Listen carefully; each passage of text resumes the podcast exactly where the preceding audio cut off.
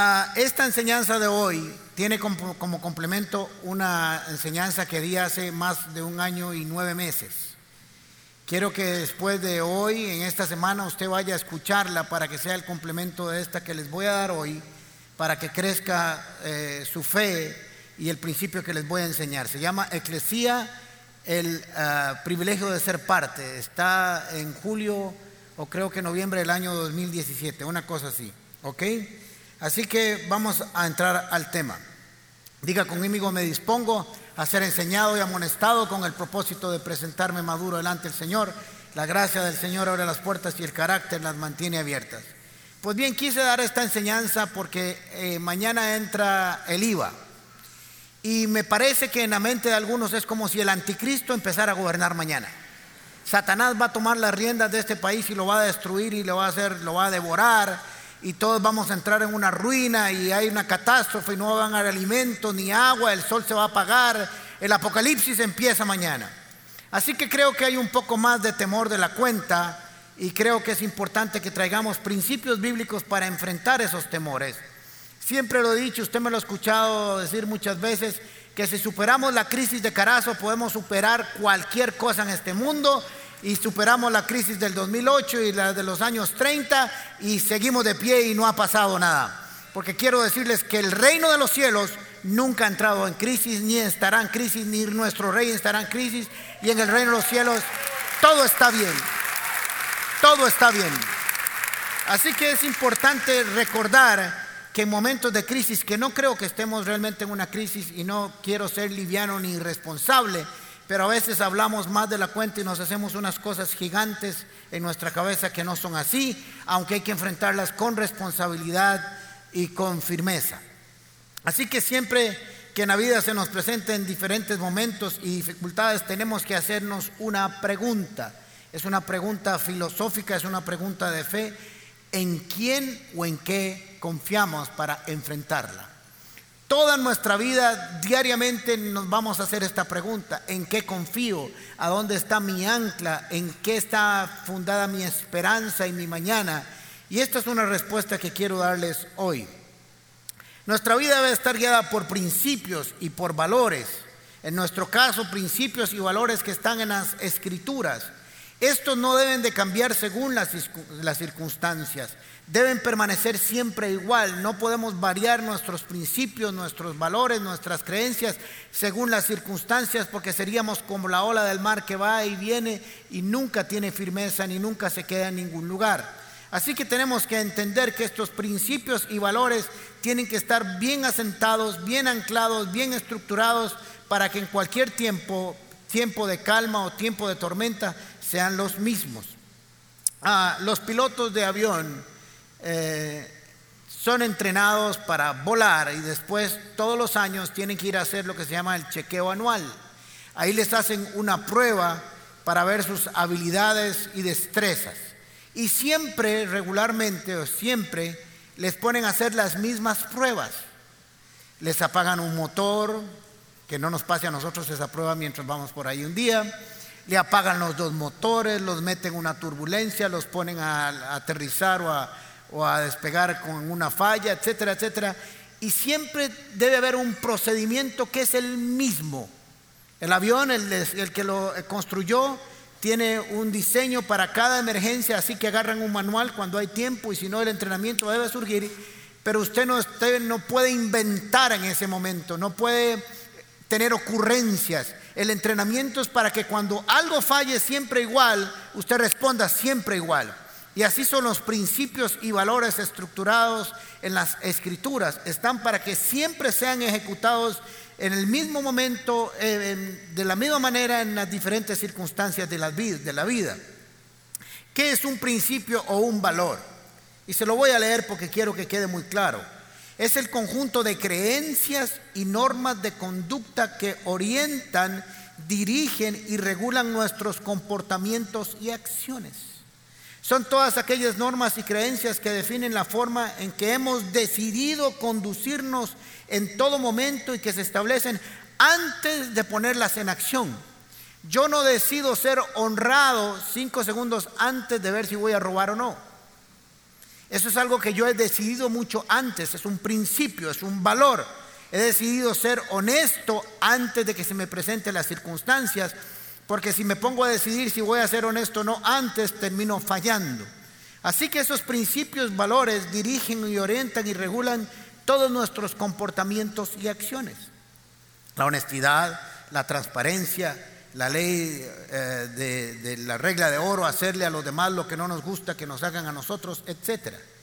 Y las escrituras, más que un conjunto de leyes y reglas y normas, es un conjunto de principios y valores establecidos por Dios, buenos para los hombres, que aplicados en el diario vivir nos darán una satisfacción con resultados sobrenaturales.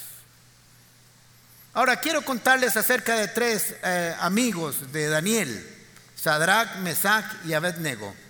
Estos eran unos jóvenes que fueron llevados de cautiverio de eh, Israel por el imperio babilónico. Fueron extraídos de sus familias, fueron, dejaron toda su tierra, sus amigos, sus familiares, fueron separados y fueron llevados al imperio babilónico para ser instruidos en sus leyes, en sus principios, en su idioma con tal de que ellos se olvidaran de sus raíces y empezaran a trabajarle al rey Nabucodonosor. No le ponga así a su hijo porque va a ser difícil que lo llamen así en el kinder. Así que el, el propósito de este rey con ellos y con otros jóvenes, en el caso de Daniel también, era que poderlos educar, entrenar y modificar sus raíces, sus conductas y sus creencias para que sirvieran en el imperio babilónico. Así que de alguna manera ellos fueron, eh, de alguna manera no, fueron educados y fueron instruidos en las leyes del imperio babilónico, pero no pudieron modificar sus creencias internas, sus conductas, porque habían sido instruidos desde, desde pequeños en la ley de Dios, conocían a Jehová su Dios y sabían y tenían muy claro a quién les servían y qué les había enseñado. Ayer en la tarde tuvimos una graduación aquí de 70 niños, adolescentes en un curso de discipulado. Así que oramos y dijimos, Señor, instruye al niño en su camino y cuando fuere grande no se apartará de él. Esperamos que esto que aprendieron estos eh, adolescentes les sirva para el resto de su vida. Así que eh, un día se le ocurrió a Nabucodonosor, porque se fumó algo que no sabíamos que había ahí en el imperio babilónico, y mandó a hacer una estatua casi de 10 metros de alto y dijo como decreto, el que no se arrodilla cuando suenen los panderos y las flautas y la guitarra y la batería y el bajo, eh, y no se arrodilla entre esta estatua, será echado al horno de fuego y será quemado. Así que sonaron las panderetas y los instrumentos y estos tres muchachos se quedaron así. Así que el rey se enojó mucho y los llamó a decirles, dígame qué tienen que decirme, porque ustedes no adoran y no se inclinan como todos los demás. Y esto fue lo que ellos respondieron. Daniel capítulo 3 versículo 16. Sadrach, Mesach y Abednego le respondieron a Nabucodonosor. No hace falta que nos defendamos ante su majestad. No, haremos mucha vara. Le vamos a decir por qué es que es y cómo funciona.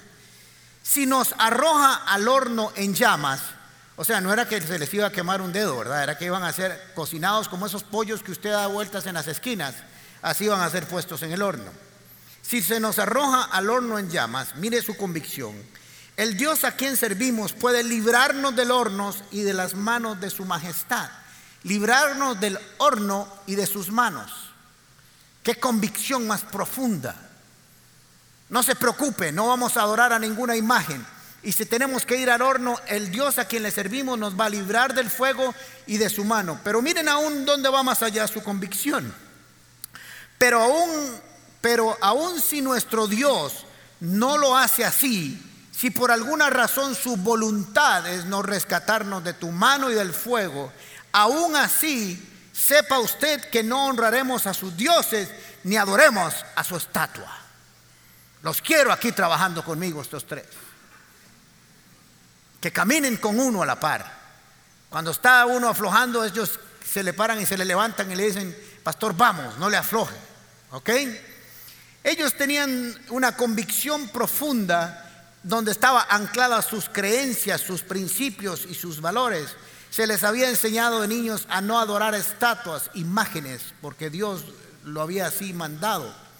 Pero estaban seguros de que Dios, poniendo en ejecución esos principios y esos valores y esas creencias, sabían que Dios los iba a respaldar, librándolos del fuego o librándolos de las manos del rey, pero aún así el poder de Dios estaría sobre todo y la fe y sus creencias por encima de las circunstancias. Póngame mucha atención, por encima de las circunstancias y aún así no cambiarían si tendrían que morir por ellas le zumba la bata. Así que nosotros tenemos que entender que cuando la vida nos presenta circunstancias difíciles, vamos a ser probados en nuestras creencias, en nuestras convicciones, en nuestra fe, en lo que hemos creído y vamos a demostrar el material con que estamos hechos y dónde estamos anclados. Como el problema que estamos teniendo, entre comillas, para mí no es un problema, es una situación que hay que enfrentar y acomodarse. Tiene que ver con dinero. Y va y viene. Cada momento así son las circunstancias de la vida. Voy a enseñarles un principio para permanecer victoriosos en tiempos de situaciones económicas difíciles, como las que algunos creen que vamos a pasar, pero yo estoy seguro que las vamos a superar rápidamente. Una de las cosas que le gusta a la gente nueva cuando van a la sala clic y les damos una llamada con el tiempo es cómo manejamos el asunto del dinero en esta iglesia. Quiero decirles que la última vez que hablé de este tema fue exactamente hace 364 días. Para mañana primero sería un año exacto. Esto me dice a mí que no es un tema de esta iglesia.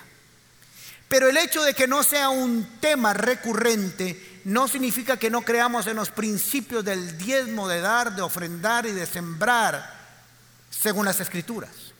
Creemos que es suficiente recordarle a usted una vez al año el principio bíblico para que usted lo viva y lo ejecute por el resto de sus días. Si yo le insistiera en esto a usted todos los domingos ya no sería un, principio, un valor, sería una insistencia. Además nadie está obligado a poner en práctica los principios y valores. Los principios y valores se creen, se guardan y se ejecutan. Y es su voluntad hacerlo, no como estos tres muchachos pudieron o no haberlo hecho. Tenían dos posibilidades, no tres ni cuatro. Una, obedecer a sus principios y valores y morir, o ceder a ellos y permanecer vivos. Ellos escogieron que sus principios y valores y creencias eran mejores que seguir viviendo. Así que vamos a tener que aprender cómo nos relacionamos con el dinero. Dar para recibir. Con la vara que midas serás medido. Es más dichoso dar que recibir. El que siembra poco recibe poco. No juzguen para que no sean juzgados. Son principios, valores y enseñanzas de las escrituras relacionados con el dinero. Pero tenemos que aprender a relacionarnos correctamente porque si no, el dinero nos va a manejar, las circunstancias nos van a manejar según ellos quieran.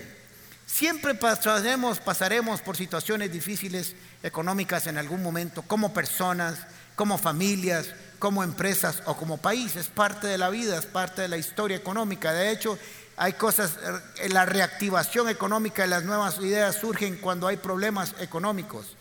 La necesidad es la madre del ingenio. Así que muchas de las cosas nuevas que se vienen a nuestras vidas vienen a través de las diferentes crisis de la vida. La iglesia tiene más de 2018 años y sigue de pie. Nunca ha entrado en crisis. ¿Por qué? Porque los principios que nosotros por los cuales vivimos y nos movemos no pertenecen a esta tierra, sino que vienen del reino de los cielos. Nosotros no impactamos la tierra con el cielo, sino el cielo a la tierra. Por eso venga tu reino y hágase tu voluntad aquí en la tierra como se hace en el cielo. Así que quiero decirles que el reino de los cielos nunca ha entrado en crisis ni entrará en crisis. Por eso cuando hay crisis en la tierra, tenemos que tomar los principios eternos del cielo que nunca están en crisis y traerlos y aplicarlos en nuestras vidas para que se permanezcan a través del tiempo y sean inconmovibles e inmarchitables. Les voy a hacer ah, una pregunta que se las he hecho cuando hablo de este tema. ¿Qué mueve al mundo? Ahora nadie sabe, carebarros. ¿Qué mueve al mundo? El dinero. El dinero lo mueve. Los pleitos entre países, gobiernos, eh, familias, negocios, es el dinero. De hecho, no es la única raíz, pero es suficientemente la raíz para causar todos los males, dice las escrituras, el amor al dinero. Así que quiero decirles que el dinero es un tema bíblico. Se habla más veces del dinero que de la oración en la Biblia. Se habla más veces del cielo, eh, del dinero que del cielo o del infierno. Más de la mitad de las parábolas tratan temas relacionados con el dinero. Pareciera que es un tema bíblico. Y es un tema bíblico, ¿por qué? Porque el amor al dinero es raíz de todos los males. Así que si es la raíz de todos los males, deberíamos de tratar esa raíz para que no hayan tantos males, al menos en la vida de cada uno de nosotros. ¿Les parece? Así que es un problema de la humanidad. Y la Biblia ataca, ataca y trata y resuelve los problemas de la humanidad. Primera Timoteo capítulo 6, versículo 10. Porque el amor al dinero, no el dinero, el amor al dinero es raíz de toda clase de males.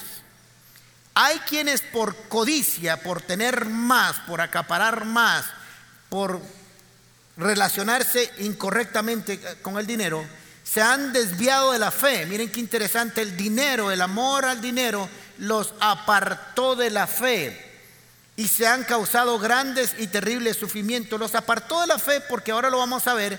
El engaño de las riquezas es ofrecer lo mismo que Dios le, ofrece, pero a corto plazo. Satanás sí cobra el IVA y lo multiplica. Así que así como la piedad y la fe son la raíz de toda bendición, la avaricia y el amor del dinero no es la única raíz de todos los males, pero es suficiente para causarlos todos. Ahora yo les voy a decir algo interesante que esta palabra sufrimiento que está aquí en Timoteo tiene como raíz parir, parir. O sea, les voy a traducir esto según las traducciones que yo regularmente hago se han desviado de la fe y se han causado terribles sufrimientos y pasan pariendo constantemente. Es una paridera lo que tiene.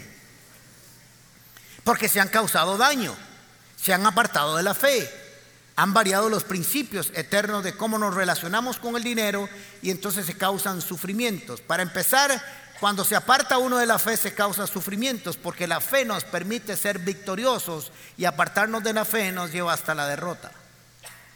Salud. Dejaron de confiar en la fe y comenzaron a buscar un sistema que les proveyera lo que se supone que el sistema de Dios no da. Tenemos que entender que nosotros, aunque vivimos en la tierra como estos tres muchachos que vivían dentro del imperio babilónico, ellos no se acostumbraron, no se amoldaron a Babilonia. Trabajaban ahí, y operaban siempre y cuando no fueran contrarios a sus valores, principios y creencias, lo hacían. Y si no, no caminaban por esas creencias del imperio. Pero cuando nosotros cambiamos nuestro sistema de valores y comenzamos a confiar en el dinero, en el sistema de este mundo, nos vamos a causar un sufrimiento. Trasladaron su confianza y felicidad de Jesucristo al dinero y creyeron en, el engaño de las riquezas. Ahora se los voy a enseñar qué es lo que dice Jesús.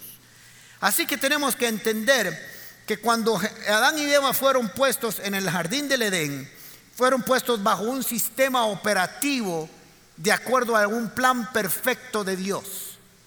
Ahí fueron plantados. Ya conocen la historia, todo está perfecto, solo una cosa no les era permitido. Ellos decidieron no hacer lo que Dios les dijo que hicieran y poner su confianza, por así decirlo, en la única cosa que no debían de ponerla. Cuando salieron de ahí, pasaron de un sistema operativo que es según Dios a un sistema operativo que es según el pecado del mundo, según a un mundo caído. Y nosotros no podemos acostumbrarnos a vivir en ese mundo caído, sino que aunque vivimos aquí, estamos sentados en lugares celestiales y su palabra está por encima de cualquier otro sistema en el cual nosotros caminamos en esta tierra. Jesús está hablando en el Sermón del Monte. Recuerden que el Sermón del Monte no es una enseñanza doctrinal, por así decirlo, típica, sino que tiene que ver con el comportamiento, con el corazón de la gente, cómo es el cristiano, cómo es, cómo viven, cómo se relacionan, cómo actúan, cuál es la dinámica entre las personas del reino y las personas que no son del reino con los que son del reino, cómo piensan, cómo caminan, cómo se desarrollan, principios y valores que están en ellos. Así que Jesús está hablando en el capítulo 6 en el Sermón del Monte. Y dice, versículo 19, no acumulen para sí tesoros en la tierra, donde la polilla, que se come la ropa, lo que vestimos, nuestra apariencia, y el óxido destruye, y el óxido no destruye. Así que hay dos cosas importantes aquí. La polilla, lo que somos, se come nuestra vestimenta, nuestros trajes, y el óxido destruye nuestros bienes materiales. Así que no hagan para sí tesoros, acumulando lugares donde es fácilmente destruible se carcome, se oxida. Pero hay algo más, y donde los ladrones se meten y roban. Es temporal, todo lo de este mundo es temporal, está expuesto a perderse, a que se lo coma la polilla, a que se lo destruya el óxido y que se lo roben. Son los tres factores donde están todos nuestros tesoros aquí en la tierra, si es que los tenemos aquí. Así que dice en el 20, más bien, o sea, todo lo contrario, acumulen entonces miren que al principio dice, no acumulen, pero en el versículo 20 dice, acumulen, solo que en el lugar correcto, en el lugar adecuado, en el lugar donde van a permanecer, donde ahí no hay polilla, donde no hay óxido y no hay ladrones. Dice, más bien acumulen para sí tesoros en el cielo. O sea, escojan dónde depositar su tesoro. Jesús no está diciendo que no hagamos tesoros, sino que lo hagamos en el lugar correcto y con las cosas correctas para que permanezcan en el tiempo, donde ni la polilla ni el óxido carcomen, ni los ladrones se meten para robar, porque ahí está Jesús cuidando ese tesoro. Porque donde está tu tesoro, allí estará también tu corazón. O sea, Jesús está diciendo, aquí hay un problema de ubicación del corazón. Si usted decide hacer su tesoro en la tierra, aquí. Esto representa la tierra. Y usted ha decidido que su tesoro está ahí, que todo su valor, que toda su herencia, que todo lo que usted vale, que todo lo que usted tiene está en valores terrenales. Su corazón se irá hacia allá. No es que el tesoro viene a su corazón, sino que usted escogió un sitio para acumular las riquezas y su corazón se va a ir hacia allá. Su corazón va a ser fiel a esa decisión. Eso es lo que está diciendo. Por eso no cuidamos el corazón, sino dónde está el tesoro, porque hacia allá va el corazón. Pero si he decidido hacerlo en el cielo y acumular esas riquezas, mi corazón naturalmente se va a ir hacia allá porque he decidido que ahí está todo lo que vale en mi vida. Y esto aplica para todas las cosas de la vida, no solo para los bienes materiales, sino a dónde están mis tesoros como persona. Mi relación con Dios, la palabra de Dios, la oración, la bondad, la gracia, ¿dónde está todo lo que vale, lo que sostiene mi vida? El ojo es la lámpara del cuerpo, por lo tanto, si tu visión es clara, todo tu ser disfrutará de la luz. Pero si tu visión está nublada, todo tu ser estará en oscuridad. Si la luz que hay en ti es oscuridad, qué densa será la oscuridad. Así que lo que está diciendo es, si tu corazón no ve claramente, si tus ojos, perdón, no ven claramente, tu corazón estará en tinieblas. Por eso nosotros tenemos que aprender a ver a través de la fe, a través de la palabra. Si nosotros no recibimos la iluminación de la palabra, nuestro interior está a oscuras, está en tinieblas. Por eso tenés que aprender a ver cómo ves, a través de qué ves, a través de qué lentes, qué anteojos ves la vida, ves a Dios y ves todo lo que viene para ti. Y aquí viene la esencia de esta enseñanza. Nadie, y cuando Jesús dice nadie es, que bien, ¿ah? Puede servir a dos señores. Pues menospreciará a uno y amará al otro, o querrá mucho a uno y despreciará al otro. No se puede servir a la vez, a la vez, no se puede servir a la vez a Dios y a las riquezas. La fe y la avaricia no caminan juntas. Lucas lo dice de otra manera en la nueva versión internacional, 16:13. Ningún sirviente puede servir a dos patrones, Menospreciará a uno y amará al otro y querrá mucho a uno y despreciará al otro. Ustedes no pueden servir a la vez a Dios y las riquezas. Ahora, aquí hay dos eh, palabras claves en este texto y es sirvientes o servir, señores y patrones. O sea, usted y yo nos vamos a relacionar con el dinero de dos maneras. Quiero que me ponga mucha atención. O como patrón, que el dinero me sirve a mí, o como sirviente y yo le sirvo el dinero. Eso es lo que Jesús está diciendo. De estas dos maneras usted se va a relacionar. O le sirve al dinero y el dinero es su patrón y marca sus normas de conducta, manda sus comportamientos, manda sus principios, desarrolla todo lo que usted hace y cómo lo hace. Y el dinero es el que gobierna su corazón y le determina qué hacer y cómo hacerlo. O usted se relaciona con el dinero como patrón y le dice al dinero qué hacer según sus principios y los valores y usted maneja su dinero. Esas son las dos formas que Jesús dice que nos vamos a relacionar. No hay tres. Nos relacionamos bíblicamente con el dinero como esclavos o como amos. Usted decide, no está en manos de Dios. Dios le trajo la revelación para que usted pueda identificar cómo se relaciona con el dinero. Y pueda administrarlo bajo los principios de este mundo o bajo los principios del reino de los cielos. El problema no es el dinero, el problema es cómo nos relacionamos con él. Así que tenemos que tener muy claro cómo nos relacionamos nosotros con el dinero porque hay aquí otra enseñanza que está un poco oculta. Y es la palabra riqueza que aparece aquí, es la palabra manmón. Manmón. Jesús la cita cuatro veces, solo Jesús la cita cuatro veces en las escrituras, nadie más la cita. Y es una ah, palabra aramea que significa riqueza, por eso se traduce como riqueza. Nadie puede servir a Dios y a las riquezas al mismo tiempo. Pero en el contexto tiene una conexión con el verbo confiar o confiado. O sea, es confiar en las riquezas. También la palabra hebrea matmon significa dinero. Así que tiene que ver con confiar en el dinero. Personifica al dinero. Y viene más atrás todavía del dios asirio babilónico de la riqueza. Babilonia significa sembrado en la confusión, de ahí viene Confucio, el rey de la confusión. ¿Se acuerdan en la torre de Babel? Los hombres decidieron no obedecerle a Dios, quisieron salirse de su sistema y crear su propio sistema de normas y conductas. No te necesitamos, Dios. No te necesitamos. Vamos a crear nuestra propia torre, nos vamos a alcanzar, vamos a hacer una imagen, vamos a hacer un sistema político, un sistema jurídico, un sistema económico y no queremos nada con vos. Eso fue lo que hizo eh, la gente cuando construyó la torre de Babel. Y Dios confundió sus lenguas para que no se pusieran de acuerdo. De ahí viene la confusión. Así que ellos estaban diciendo, no te necesitamos a ti, no necesitamos del sistema de Jesús. Así que miren qué interesante porque Jesús dice en estas escrituras y reconoce que es la única vez en que Él tiene competencia. No dice que la competencia sea Satanás, no dice que sea el diablo, no dice que sea el pecado, dice que es Matmón.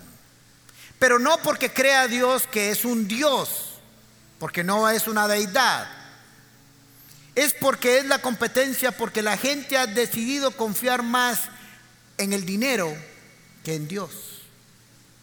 Y se ha vuelto su Dios. ¿Me siguieron? Cambiaron su confianza en Jesucristo para ponerla en las riquezas. Así que Jesús es la primera vez y la única que reconoce que tiene competencia de confianza, de lealtad. Existe la posibilidad, dice Jesús, que usted le sirva a Manón. ¿Y cómo se prueba esa lealtad de nosotros? ¿Cómo saber si somos leales a Mamón o a Dios? ¿Cómo sabemos dónde está nuestra confianza? Pues muy sencillo, en la forma en que administramos el dinero, la forma en que nos desarrollamos como mayordomos con el dinero.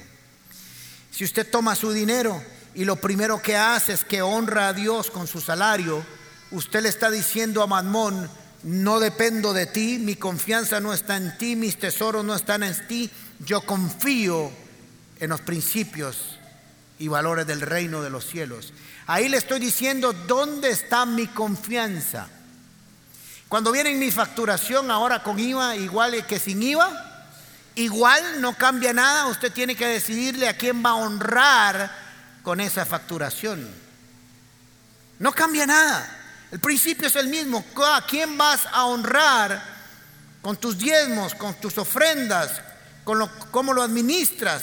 ¿En dónde está tu confianza? ¿Qué vas a hacer con tus primeros frutos, con cada salario, con cada factura, con cada trabajo que haces? Quiero decirte que nunca, nunca y nunca las escrituras han dicho que la solución de tus problemas es tener más dinero. Puede leerse la Biblia 500 veces y se dará cuenta que nunca, en ningún caso, Dios solucionó el problema de alguien dándole más dinero. Nunca fue así. Los únicos que pensamos eso somos nosotros. Porque el engaño de las riquezas te ofrece lo mismo que Dios, pero con un engaño, porque no es Dios. Siempre los problemas de Dios con el hombre fueron relacionados y solucionados a través de la fe, de creer, de poner los principios en acción y Dios respaldó el principio. Cuando usted tiene un principio que lo ejecuta, ese principio va, hace lo que tiene que hacer y se devuelve y te causa un beneficio, una bendición. Dice la palabra de Dios que la palabra de Dios sale, Dios la, la ejecuta, la tira, la suelta, hace lo que fue enviado a hacer y se devuelve cumpliendo su propósito. Así son los principios y valores de nuestras vidas. Los ejecutamos y se devuelven a nuestro favor. Así que naturalmente pensamos, no levanten su mano, pero cuando usted ha estado en problemas o en dificultades, lo primero que aparece es si yo tuviera más dinero. Si tuviera más dinero, podría. Si tuviera más dinero, podría. Yo quiero decirles que yo podría ser multimillonario, tener más plata que Bill Gates y no puedo cambiar lo que tengo. Porque no hay forma de comprarla. Solo la fe lo sostiene a uno. Más valiosa que el oro. Así que Dios nunca dijo tener dinero es la, solución de tu vida. Pero cómo te relacionas con Él nos dice lo que hay en tu corazón. No, no, no busque un consejero, por favor, para que le diga si usted está bien o mal. Ve a ver qué hace con su dinero todos los meses y usted sabrá, usted solito, usted solita se dará cuenta a quién le sirve y a dónde está su confianza. Y no le estoy diciendo que tiene que diezmar y que tiene que ofrendar y voy a terminar esta reunión pidiéndole dinero porque no lo hago así. Porque entonces le, estaría enseñando a dar y no le estaría enseñando un principio.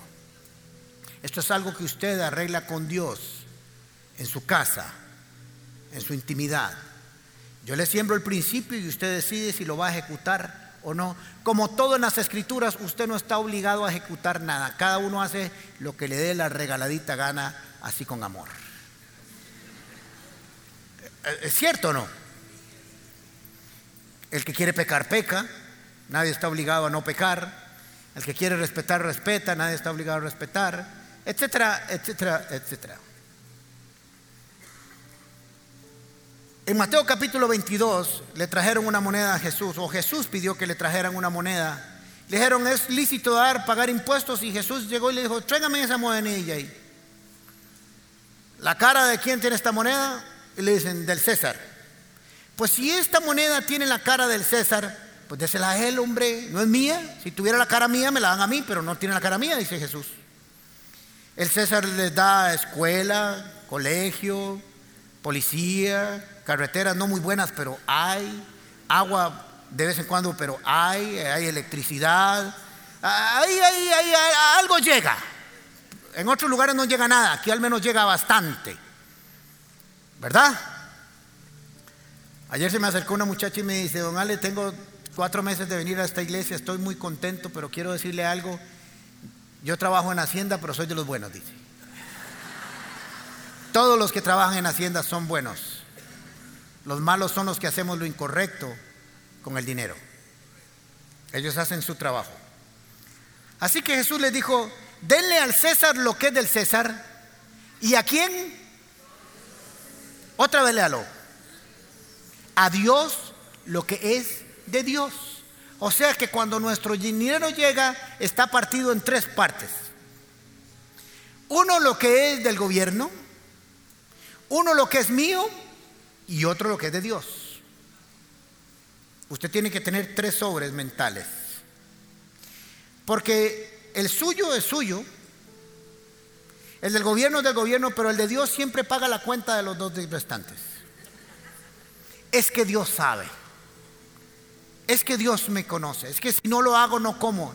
Entonces ya sé dónde está su fe.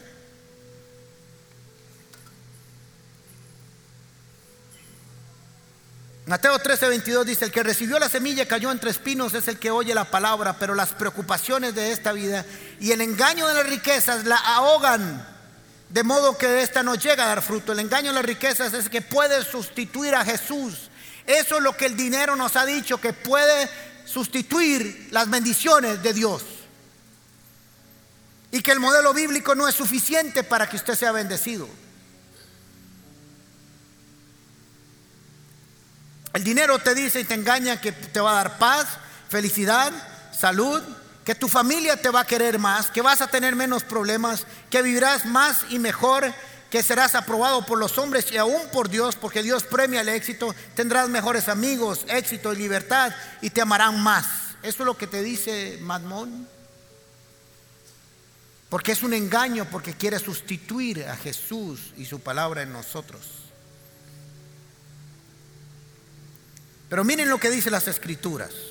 Mateo 6:33. Más bien busquen primeramente el reino de Dios y su justicia y todas las demás cosas serán añadidas. ¿Cuáles cosas? Otra vez, ¿cuáles? Muy bien. Entonces mi trabajo no es acumular más dinero, que por cierto quiero que sepan que creo que hay que ahorrar, que hay que tener un plan de pensiones complementarias, que hay que administrar bien las riquezas, que usted debe tener la casa que puede y no la que quiere, debe tener el carro que puede y no el que quiere, debe tener a sus hijos estudiando donde puede y no donde quiere, y así tendrá un balance. Dios quiere bendiciones, pero quiere que lo hagamos correctamente. Dios quiere bendecirnos, pero quiere que esas bendiciones no superen su palabra. Así que buscarlo a Él primeramente y su justicia es hacer y poner en ejecución primero su verdad y su palabra.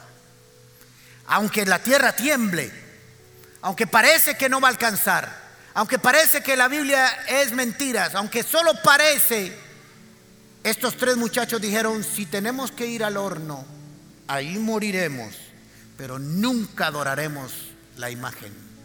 Madmón, nunca te vamos a servir, nunca nos vas a dar más fe y más confianza que la que nos da nuestro Señor Jesucristo con su espíritu, con su palabra y con su presencia.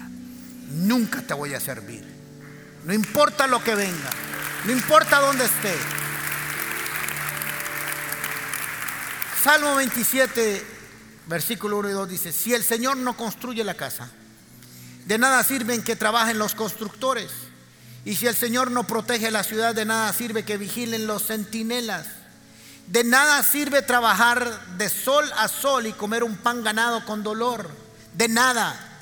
Cuando Dios lo da a sus amigos mientras duermen. Se, lo pongo así en palabras sencillas.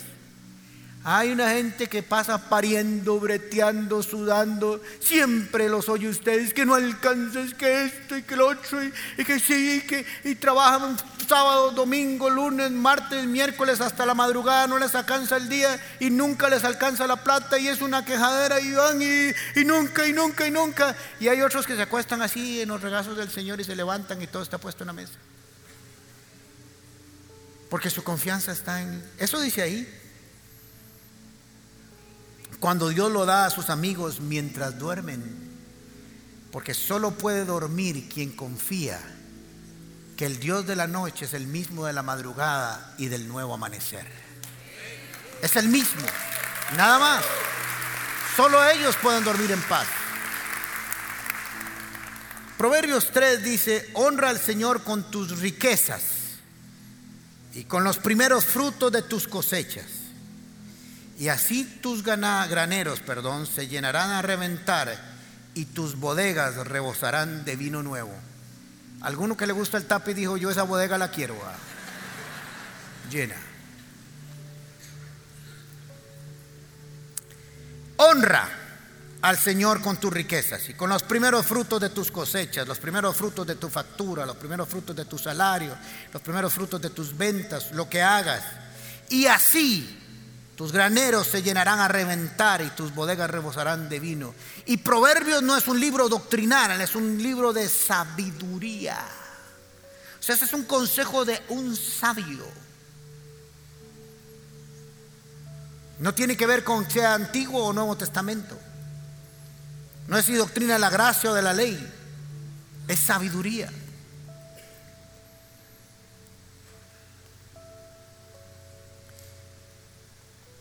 Salmo 84.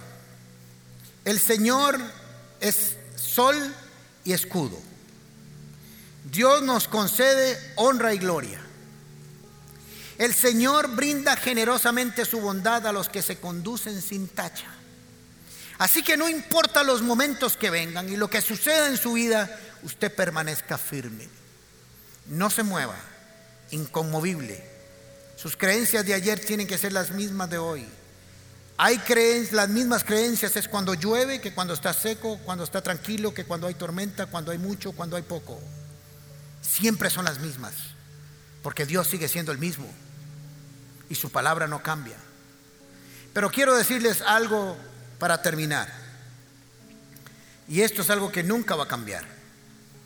Isaías 43. Cierre sus ojos y yo se lo voy a leer y tragues esto como una medicina para su vida. Pero ahora, oh Jacob, escucha al Señor, quien te creó. Oh Israel, el que te formó dice esto.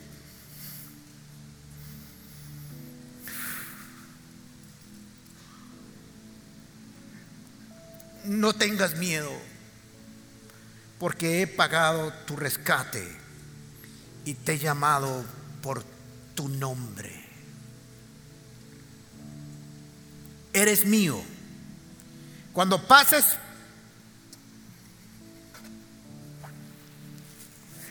por las aguas profundas, yo estaré contigo. Cuando pases por los ríos de dificultad, no te ahogarás. Cuando pases por el fuego de la opresión no te quemarás. Las llamas no te consumirán. Pues yo soy el Señor tu Dios, el Santo de Israel, tu Salvador. Yo di Egipto por rescate, por tu libertad. En tu lugar di a Etiopía y a Seba. Entregué a otros a cambio de ti. Cambié la vida de ellos por la tuya porque eres precioso para mí recibes honra y yo te amo.